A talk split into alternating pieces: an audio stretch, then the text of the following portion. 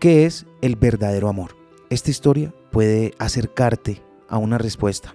Un hombre de la tercera edad asistió a una clínica para ser curado de una herida en la mano. Mientras era atendido por el doctor, le dijo que se diera prisa porque tenía mucho afán.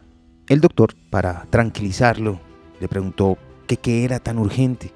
El hombre le respondió que tenía un compromiso todas las mañanas en una residencia de ancianos para desayunar con su mujer, quien llevaba algún tiempo ya en ese lugar debido a que padecía de un Alzheimer muy avanzado.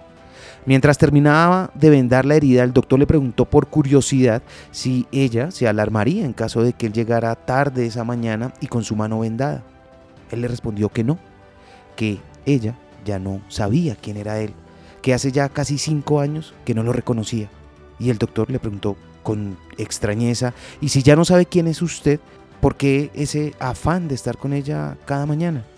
Él le sonrió y le respondió, Doctor, ella no sabe quién soy yo, pero yo sé muy bien quién es ella.